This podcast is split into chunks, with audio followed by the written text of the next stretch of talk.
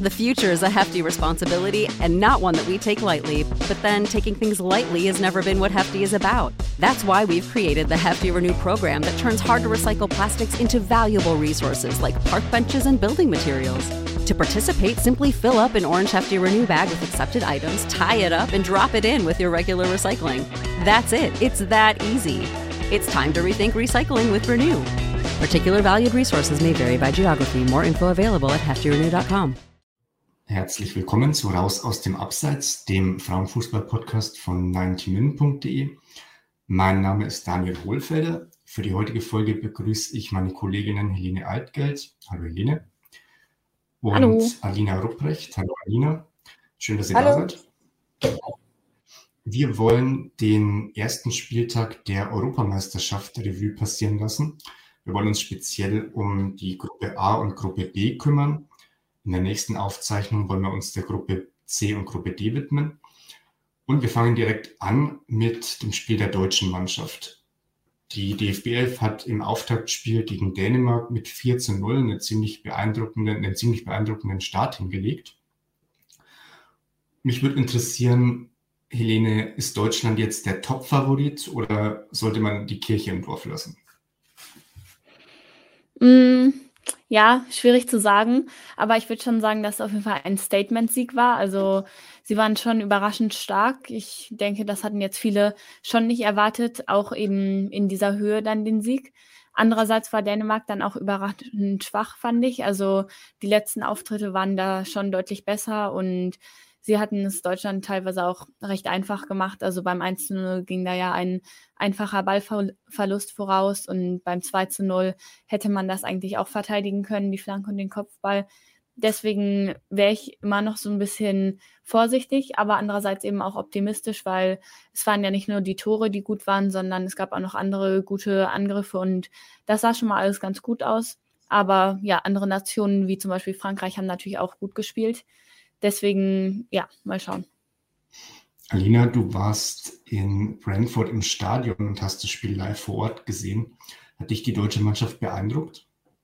Ja, sehr. Und man hat auch ähm, den deutschen Fans angemerkt, dass sie auch sehr, sehr beeindruckt waren und natürlich auch extrem begeistert von der Leistung. Ähm, wie Helene schon gesagt hat, Dänemark war überraschend schwach ähm, im Auftritt. Ähm, sie hatten ja in der EM-Vorbereitung 2 zu 1 gegen Brasilien gewonnen, was man jetzt auch nicht einfach so, das ist auch kein, kein einfacher Spaziergang, sage ich mal. Brasilien ist ja auch ein sehr offensiv starkes ähm, Team, aber Dänemark war wirklich ähm, sehr, sehr schwach. Ähm, viele Ballverluste. Ähm, die Taktik hat nicht wirklich gestimmt. Das war nicht wirklich in sich schlüssig. Da war überhaupt keine Chemie auf dem Platz. Und da war Deutschland einfach das komplette Gegenteil. Sie haben sehr, sehr gut eingespielt gewirkt. Ich glaube, das war so der Punkt, wo die meisten Leute vor Turnierbeginn ihre Zweifel hatten, ob Deutschland wirklich, ähm, ja, da wirklich schon alles so stimmt. Ähm, aber die Abläufe, die Pässe, das war alles super. Ähm, also das war wirklich sehr, sehr beeindruckend zu sehen. Und, der, und, vor allem Deutschland hat auch als, als, als kollektives Team, also es gab nicht zwei Spielerinnen, die das ganze Team sozusagen getragen haben durchs Spiel, sondern das war eine Teamleistung. Und das fand ich sehr, sehr beeindruckend. Also was mich persönlich am meisten beeindruckt hat an der deutschen Leistung, war die hohe Passqualität. Wir haben hier eine Statistik vorbereitet, die zumindest die YouTube-Zuschauer sehen können, von der Webseite fotmob.com.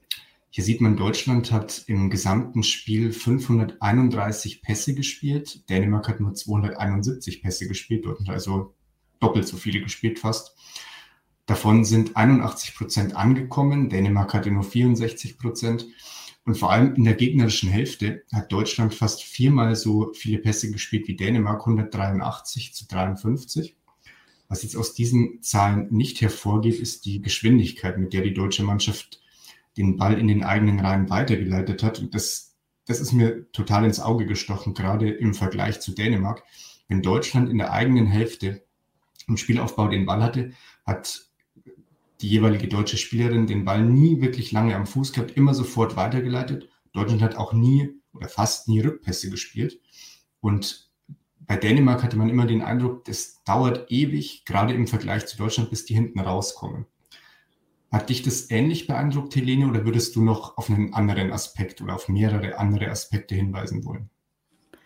Ja, zwei Aspekte wär wären mir eigentlich besonders aufgefallen. Also, zum einen, wie du schon sagst, das Passspiel, das war wirklich außergewöhnlich gut und dann auch, wie sie wirklich die Räume da genutzt haben im Mittelfeld, die Dänemark da auch geboten hat, wie sie das Mittelfeld wirklich überspielt haben immer wieder und dann in diese Halbräume da gekommen sind mit Magul, die ja wirklich eine Top-Leistung gebracht hat an dem Abend und sehr, sehr schlau da die Räume immer gesucht hat. Das war schon wirklich beeindruckend und dann andererseits eben auch noch das Pressing, würde ich sagen, wo sie eben auch, wie du schon gesagt hast, Alina, sehr geschlossen aufgetreten sind, alle zusammen und es hat sehr gut funktioniert an dem Tag. Also die Passgenauigkeit von Dänemark haben wir ja gerade gesehen, war nicht so beeindruckend und das ist natürlich auch ein Resultat davon eben.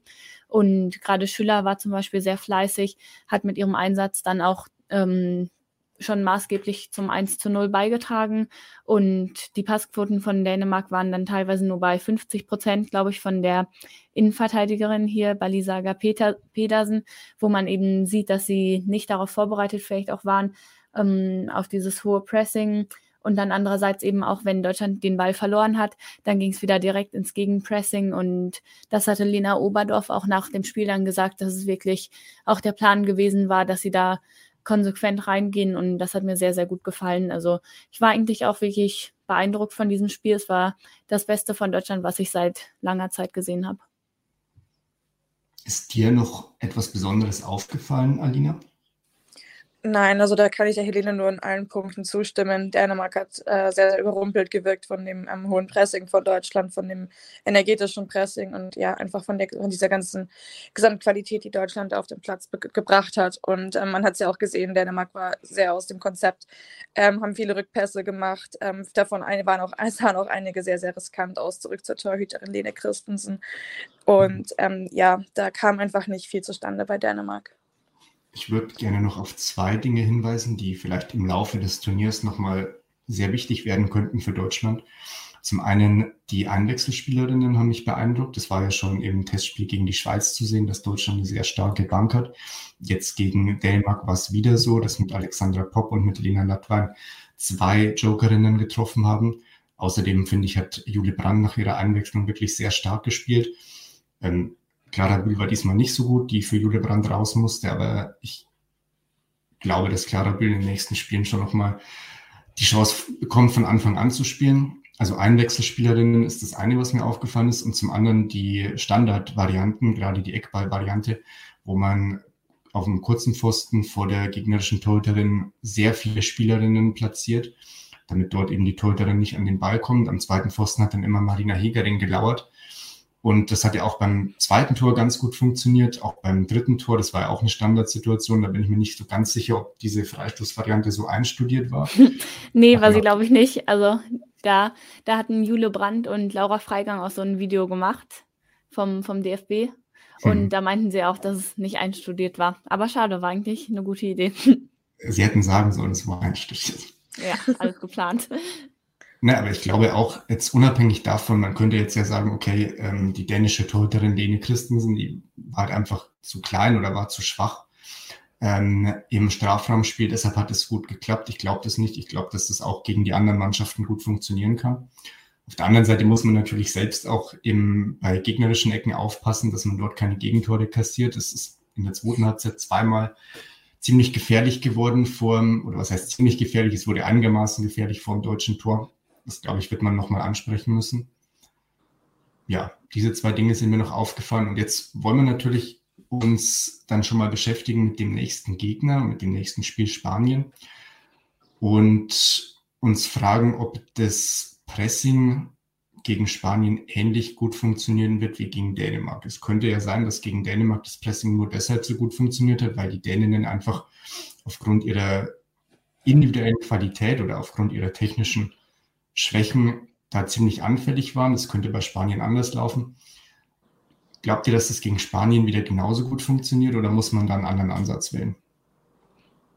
Ja, also ich persönlich denke schon, dass Martina Voss-Tecklenburg da das Pressing ein bisschen anpassen wird, weil Spanien ist eben gerade bei dieser Ruhe am Ball nochmal ein anderes Kaliber. Also gerade jetzt die Innenverteidigung da Mapi Leon und Irene Paredes, die spielen natürlich auch beide bei Barcelona, wo großer Wert darauf gelegt wird, dass sie sehr ruhig spielen und den Ball dann nicht verlieren und eben auch unter Bedrängnis sehr präzise Pässe spielen können. Auch ähm, oft dann mit langen Bällen, die dann aber nicht so wirklich wie, wie ein Fluchtweg wirken, sondern die halt immer noch sehr bedächtig und ähm, präzise und äh, gewollt so sind. Und deswegen denke ich schon, dass Deutschland da vielleicht so ein bisschen ja, ein bisschen vorsichtiger auch rangeht. Und ich bin schon gespannt, wie das, ähm, der Spielplan dann auch angepasst wird, weil gegen Dänemark eben oft auch diese langen Bälle da auf die Flügel, oft dann auf Hut oder auch auf Magul da in den Zwischenräumen ähm, gespielt wurden. Und ja, ich denke, Spanien hat sich das bestimmt auch angeschaut und wird das dann verteidigen wollen. Gehen wir davon aus. Alina, was würdest du sagen? Kann man gegen Spanien mit dem gleichen Ansatz zum Erfolg kommen? Oder muss man sich da schon ein bisschen an den Gegner dann anpassen? Nein, also ich würde sagen, dass man sich auf jeden Fall an die Spanierinnen anpassen muss. Das ist natürlich ein anderes Team, was ganz anders spielt, mit einer ganz anderen Spielphilosophie. Und ähm, ich bin mir sicher, die Deutschen haben auch sicher das ähm, Spiel Spanien gegen Finnland angeschaut. Da hatte Spanien ja auch in den ersten Minuten, so wie es offensichtlich aussah, ein paar Probleme, als Finnland dann das 1 zu 0 gemacht hat. Das kam mir dann auch sehr überraschend. Und ähm, aber dann haben sie natürlich das ganze Spiel über dominiert und sind da auch in den Spielverlauf reingewachsen. Ähm, aber ich glaube, dass wir da ein sehr, sehr spannendes und ähm, natürlich auch anderes Spiel erwarten dürfen zwischen Deutschland und Spanien. Helene hat jetzt schon die spanische Innenverteidigung mit Leon und mit ähm, Irene Paredes angesprochen, die ja beide beim FC Barcelona spielen. Ihr beide habt ja bestimmt jedes Spiel von Barcelona in der letzten so angeguckt. Ähm, würdet ihr die beiden als besonders kopfballstark bezeichnen? Ich werde gleich erklären, warum ich die Frage stelle. Also bedauerlicherweise habe ich nicht jedes Spiel sehen können, was auch daran liegt, dass bei der spanischen Liga die Übertragungsrechte nicht so äh, besonders toll sind. Also manche Spiele werden tatsächlich gar nicht übertragen. Hätte ich gar nicht die Chance gehabt. Das ist natürlich mhm. auch sehr schade und zeigt eben, dass auch da, wo es jetzt eigentlich sehr viel vorangeht, ja, dass auch da noch so ein paar Defizite sind bei der Sichtbarkeit. Ähm, ja, zur Kopfballstärke. Eigentlich schon. Wir hatten aber auch gesehen, dass ähm, Leon sich da teilweise etwas verschätzt. Zum Beispiel im Champions League-Finale war sie da ein bisschen spät gekommen. Dann konnte Hegerberg da einköpfen. Und ähm, Paredes würde ich eigentlich schon als Kopfball stark einschätzen, ja. Was meinst du, Alina? Paredes auf jeden Fall. Das haben wir auch, denke ich, noch gesehen, als sie noch bei ähm, Paris Saint-Germain gespielt hat. Ähm, beim Mapileon, also natürlich ist sie irgendwie kopfballstark, aber wie Helena schon gesagt hat, da waren es mehrere Patzer vielleicht. Und deswegen würde ich nicht sagen, dass jetzt Leon genauso kopfballstark ist wie ähm, Paredes. Ja, was mir nämlich aufgefallen ist, beziehungsweise das wussten wir auch schon vorher, aber mir ist trotzdem nochmal aufgefallen, ist die Kopfballstärke von Lea Schüller. Also nicht nur was jetzt den Abschlusskopfball angeht, sondern auch, wenn es darum geht, den Ball abzulegen auf ihre Mitspielerinnen. Vielleicht ist das ja eine Möglichkeit, dann das spanische Pressing zu umgehen, dass man dann eben nicht diese langen Bälle nach, nach links oder nach rechts außen spielt wie gegen Dänemark, sondern dass man eher das Zentrum sucht mit Lea Schüller, die dann den Ball ablegt per Kopf. Ähm, vielleicht hat Lea Schüller jetzt auch durch dieses Tor nochmal an Selbstvertrauen gewonnen. Sie hat ja zuletzt ein bisschen Ladehemmung gehabt. Vielleicht ist das eine taktische Variante, die wir öfter sehen werden gegen Spanien. Ja, Oder das kann ich mir vorstellen. ich jetzt hier irgendwas zusammen? Nee, interessanter Ansatz, definitiv. Ja, denke ich auch. wie würdet ihr von der Aufstellung herangehen? Wahrscheinlich mit der Devise Never Change a Winning Team, oder? Ja, ich denke schon. Also ich glaube nicht, dass Forst Tecklenburg da groß was verändern wird. Ja, vielleicht Brand statt Bühl, aber ansonsten, ja, alle haben es wirklich gut gemacht. Ich sehe da jetzt auch keine großen Gründe, warum man was verändern sollte. Ich auch nicht. Ja, ich auch nicht. Gut, dann gucken wir uns mal das zweite Spiel in der Gruppe B an. Die Spanierinnen haben wir schon angesprochen, haben gegen Finnland mit 4 zu 1 gewonnen, lagen zwar früh 1-0 zurück, aber haben dann doch für klare Verhältnisse gesorgt. Was ist euch denn da aufgefallen? Wo liegen die Schwächen von Spanien, wo liegen die Stärken? Haben sie den Ausfall von Alexia Putellas gut verkraftet oder könnte das gegen Deutschland zur Achillesferse werden? Mm, ja, also hm. ich fand sie jetzt nicht hundertprozentig überzeugend, muss ich sagen.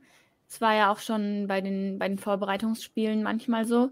Also wie du schon sag, gesagt hast, früher Rückstand.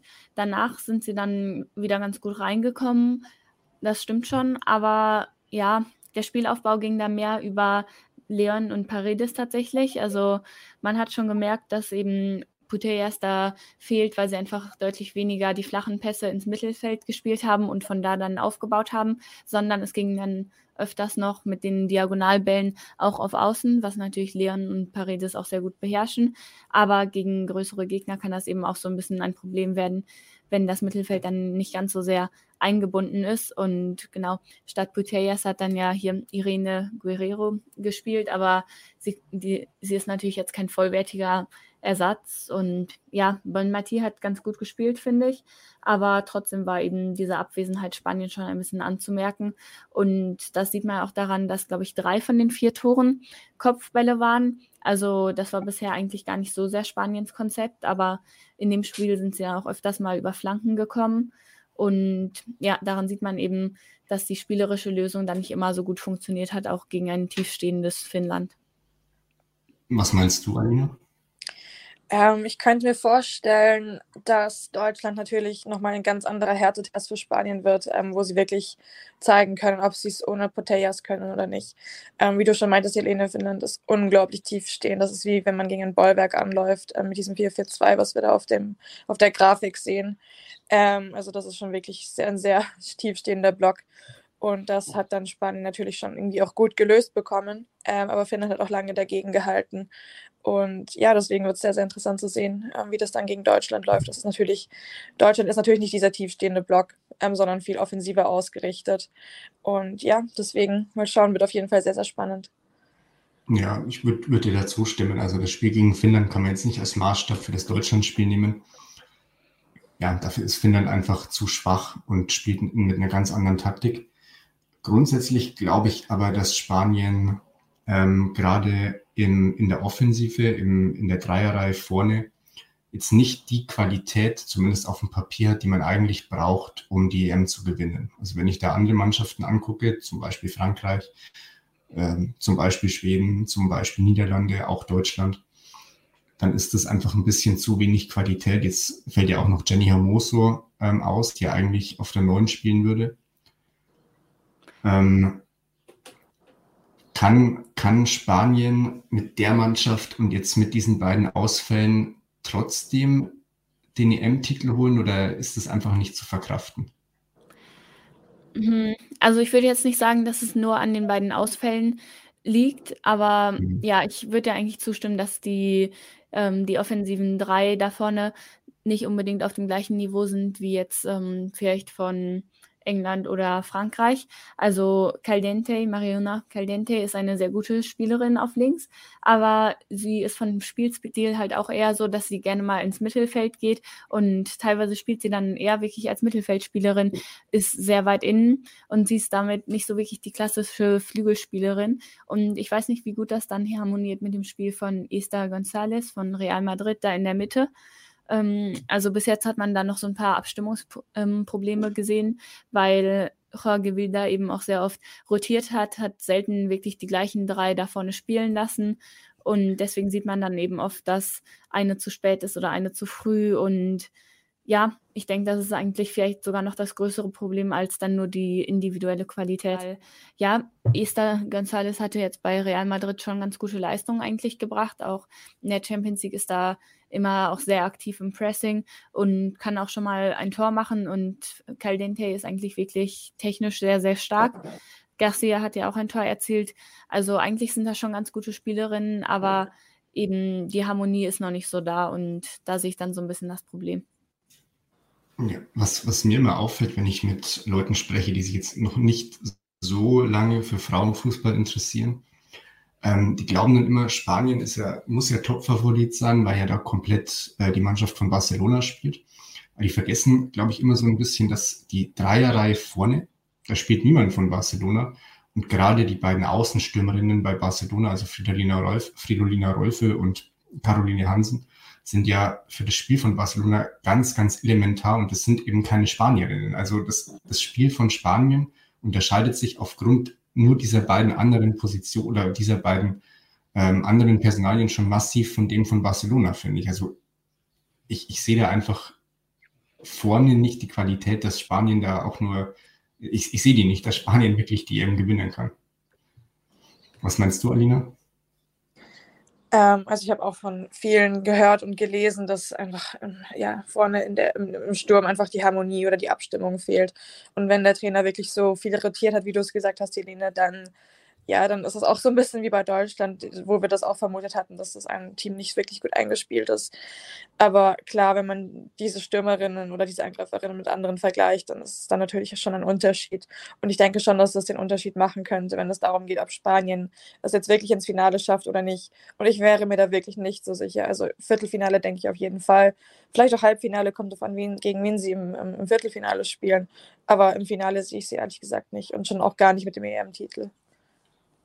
Gut, dann gehen wir weiter zur nächsten Gruppe, zur Gruppe A und schauen uns eine Mannschaft an, die vielleicht ein Kandidat fürs Finale wäre, und zwar den Gastgeber England.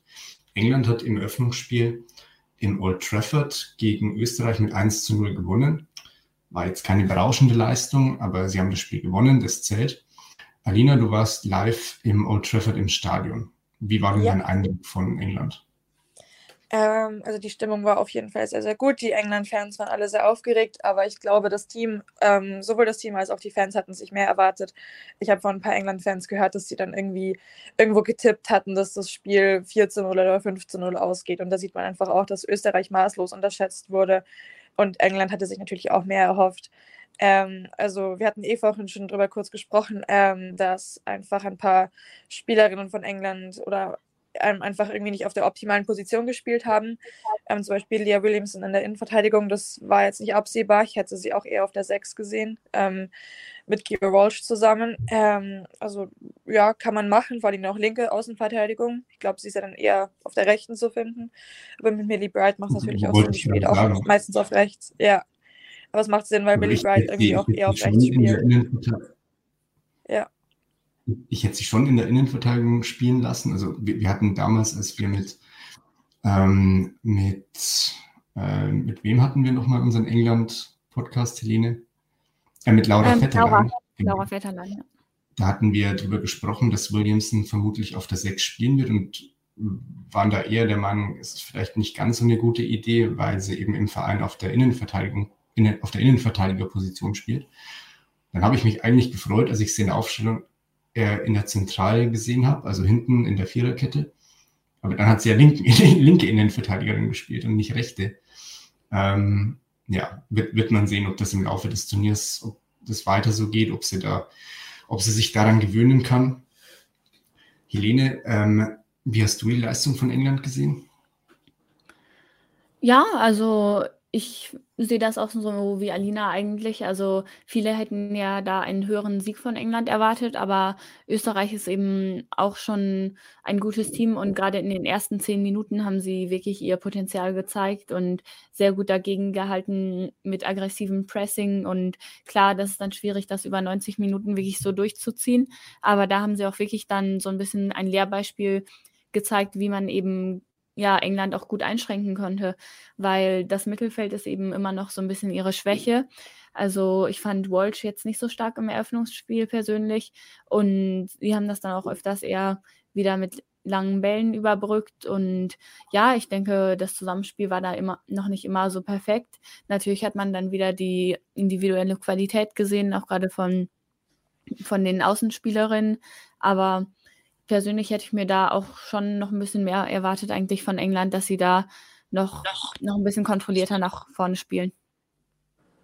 Jetzt habt ihr beide Österreich ein bisschen gelobt, aus meiner Sicht durchaus zu Recht. Also gerade defensiv und gerade in der Anfangsphase äh, war Österreich, finde ich, wirklich nicht schlecht. Aber das ganze Spiel gesehen war das doch gerade nach vorne von Österreich, das war doch fast gar nichts. Oder übertreibe ich da?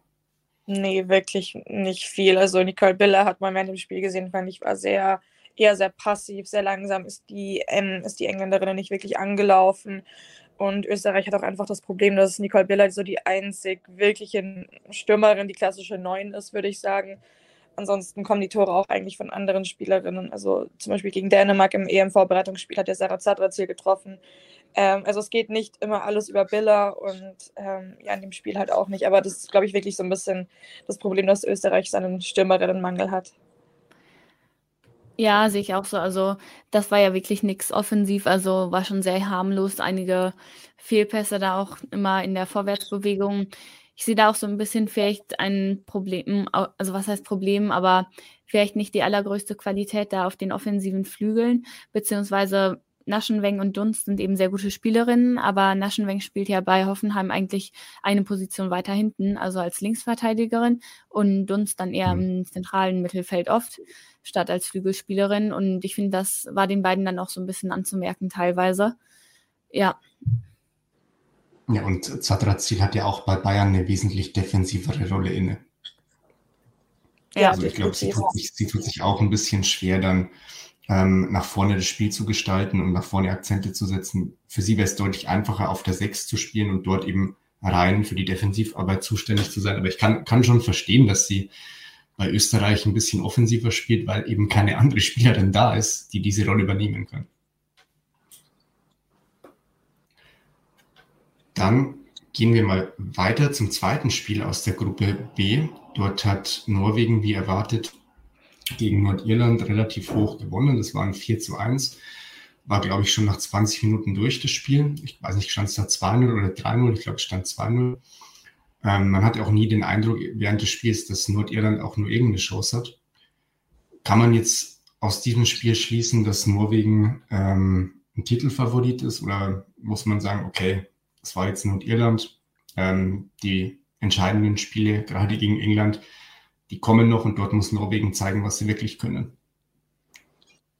Ja, auf jeden Fall eher letzteres für mich. Also aus dem Spiel kann man jetzt noch nicht so viele Lehren ziehen, finde ich. Das Spiel gegen England wird da deutlich aufschlussreicher sein. Also sie waren da eben mit der klaren Favoritenrolle reingegangen. Sie sind der Rolle dann gerecht geworden, haben ein paar sehr schöne Angriffe gespielt, gute Einzelleistungen vor allem, also von Caroline Graham Hansen, die sich da ein ums andere Mal rechts durchsetzen konnte, sehr stark gespielt hat, aber auch Gyro Reiten, die ich wirklich sehr unterschätzt finde als Spielerin. Also oft, wenn dann von Norwegen die Rede ist, sagen alle, ja, sie haben ja sehr gute Offensivspielerinnen, nämlich Ada Hegerberg und ähm, Caroline Graham Hansen. Aber Reiten macht das wirklich super. Also sie war da als Dirigentin so ein bisschen vom Mittelfeld tätig und hat fünf Chancen kreiert. Also ich fand sie da auch super in dem Spiel. Ähm, ja, aber wie gesagt, das ist halt Nordirland. Sie haben wacker gekämpft, sie haben sich nie aufgegeben, aber individuell ist da die Klasse eben in der Verteidigung nicht ganz so groß. Und andererseits hat man dann auch so ein bisschen Defensivschwächen noch gesehen. Also ein Tor gegen Nordirland zu kassieren, war dann eine schöne Geschichte, weil das die Rekordspielerin der Nationalmannschaft ist, die dann mit 37 Jahren ihr EM-Debüt und Tor gegeben hat. Aber das sollte einem Team wie Norwegen ja eigentlich nicht passieren. Da hat man schon gesehen, bei Standards läuft es nicht immer ganz so rund. Und auch ansonsten gab es da so ein paar Momente, wo sie etwas unsortiert waren. Alina Ada-Egerberg hat nicht getroffen. Die hat sich ihre Tore für die K.O.-Runde aufgehoben, oder? Oder gegen England, wer weiß. Aber ich stimme Helene ja. zu, dass ähm, dass die, dass die Defensive von Norwegen manchmal noch so ein bisschen ja, unsortiert ist und auch nicht so ganz, äh, noch nicht so 100% harmoniert. Das können sie natürlich gegen offensiv spielende Teams wie England. Kann natürlich ein Nachteil sein. Ähm, wobei ich jetzt auch eher sagen würde, dass das ähm, heute, das Spiel ist ja heute gegen England, das ist, glaube ich, so wirklich der erste richtige Härtetest. Und ich glaube, das ist ein bisschen wie mit Spanien und mit Finnland. Das kann man jetzt nicht wirklich vergleichen, wenn er da wirklich ein, ein Team voll mit offensiver Power oder allgemein mit individueller Qualität gegen einen etwas schwächeren Gegner antritt. Das ist, ähm, glaube ich, ist dann nicht wirklich repräsentativ. Aber ich finde es auch wichtig, sehr, sehr wichtig zu sagen, dass Gyro Reiten wirklich ein tolles Spiel gemacht hat. Und ich denke, sie wird eine, eine absolute Schlüsselspielerin sein während dieser EM für Norwegen, genau wie Caroline Graham-Hansen. Und natürlich, die werden immer so ein bisschen von Ada Hegerberg überschattet. Ähm, aber mal schauen, wann sie trifft und wie oft sie trifft. Und ja, aber ich würde Norwegen auf jeden Fall schon relativ also ich denke, dass sie sehr, sehr weit kommen im Turnier. Also Finale würde ich auch nicht ausschließen. Dann würde ich euch zum Schluss dieser Folge noch bitten, die beiden Spiele, die heute Abend stattfinden, für uns vorherzusagen. Dann müssen wir die nämlich gar nicht gucken, wenn ihr uns schon sagt, wie die ausgehen. mich würde interessieren, wie spielt denn, fangen wir mal mit dem uninteressanteren Spiel an, wie spielt denn Österreich gegen Nordirland? Wie ist da dein Tipp, Alina? Ähm, ich würde sagen, dass Österreich 2 zu 0 gewinnt. Mann, das wollte ich auch sagen. Oh. Ich kann jetzt aber natürlich nicht das gleiche nehmen, deswegen sage ich mal 3 zu 0. Okay, ich wollte jetzt auch 3-0 sagen, dann sage ich 4-0. Jetzt kommt das Topspiel, vielleicht sogar das Topspiel bisher bei diesem Turnier. England gegen Norwegen. Diesmal darf Helene anfangen. Ja, wird auf jeden Fall sehr interessant. Ich denke, beide Seiten werden ein Tor schießen und ich sage 3 zu 1 für England. Was meinst du, Alina? Ich würde sagen, dass Norwegen 2 zu 1 gewinnt. Inklusive Ada Hegerberg-Tor. Okay, ich sage 2-1 für England. Ich sage ja, seit ich mich für Fußball interessiere, bei jedem Turnier, dass England gewinnt, egal bei Frauen oder bei Männern. Ich hatte noch nie recht, irgendwann habe ich recht. Das ist rein statistisch muss ich irgendwann recht haben. Dann sind wir fertig für heute. Wir haben die Gruppe A und die Gruppe B besprochen. Morgen werden wir uns der Gruppe C und der Gruppe D widmen. Dann sind wir auch schon schlauer, wer mit seinen Tipps recht hatte. Vielen Dank, dass ihr euch die Zeit genommen habt und wir würden uns freuen, wenn ihr zu Hause auch beim nächsten Mal einschaltet. Macht's gut. Tschüss.